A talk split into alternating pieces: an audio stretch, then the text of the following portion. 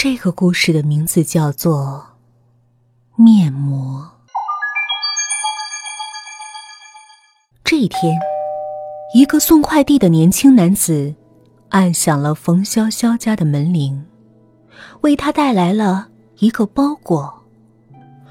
这是一个二十公分见方的小纸箱，用透明胶带缠绕的密密扎扎，托在手中轻飘飘的。谁寄来的？那有什么？一概不知。寄件人一栏空白。还是签收了。年轻人微笑着说声再见，礼貌的带上门。脚步声在楼道中咚咚远去。缠的可真结实。冯潇潇被迫动了剪刀，在纸箱上开了个口子，费劲儿的把手伸进去。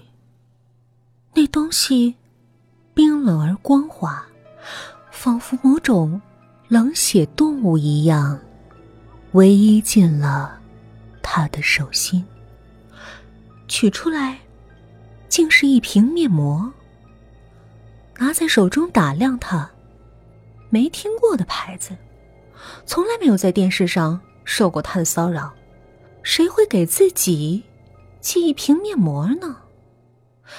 是婚前的某个闺蜜，还是那些没钱打广告而只好采用试用促销的化妆品商？无从猜测。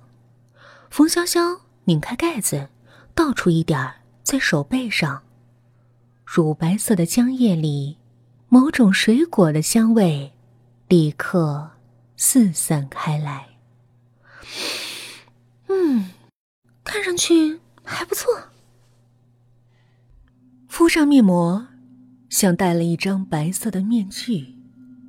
这样一张脸，如果晚上出去再一跳一跳的走路，肯定会很有意思。想到这儿，冯潇潇自己笑了起来。但马上，这笑就让他有了负罪感。他觉得，以他现在的处境，是不应该笑得出的。半年前，他结婚了。那个叫恒生的男人自称是个导演，手指修长，眼神深邃，嘴角上总是挑着一抹笑意。他们是在一个叫动脉的酒吧相遇的，然后他就被迷住了，稀里糊涂的嫁给了他。他对他几乎一无所知，就嫁了。这个男人具有某种蛊惑人心的力量，而且似乎也很有钱。但结婚跟没结婚也没什么差别。很快，冯潇潇就有了悔意。他并不像一个结了婚的男人，三两天才回一次家，行踪不定。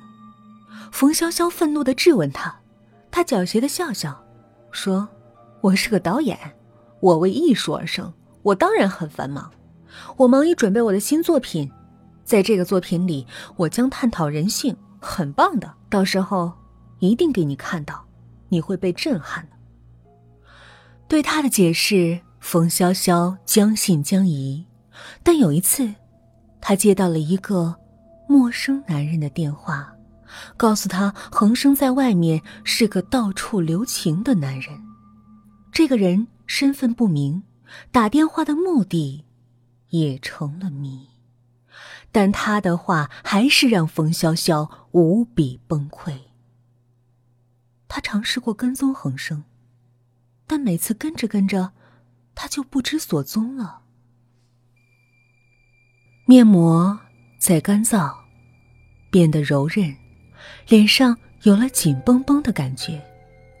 电视机里，那个叫范冰冰的女明星正在扮演一个妃子，她笑起来真好看，像只狐狸一样。冯潇潇换了个姿势，让自己更舒服一点对屏幕上那张妩媚的瓜子脸，他心悦诚服，也有些嫉妒。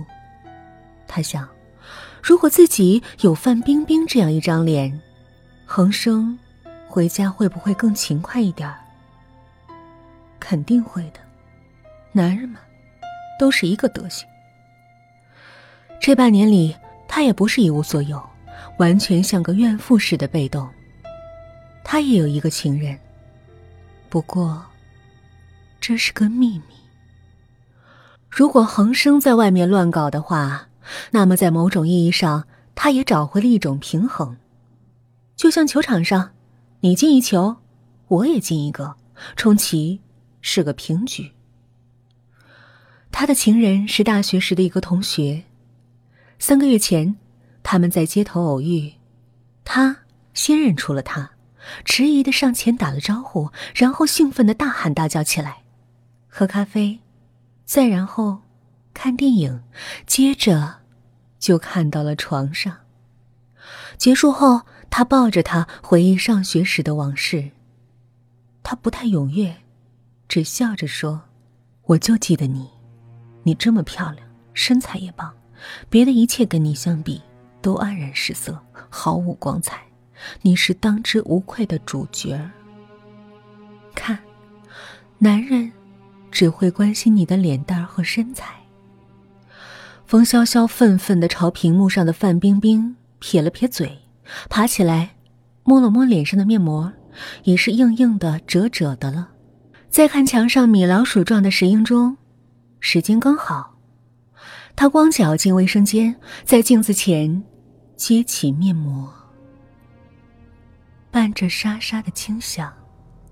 那种势如破竹的手感，令人心情畅快。然后他无比惊恐的尖叫了一声：“啊！”镜子里的脸，陌生又熟悉，尖尖的瓜子脸，是范冰冰。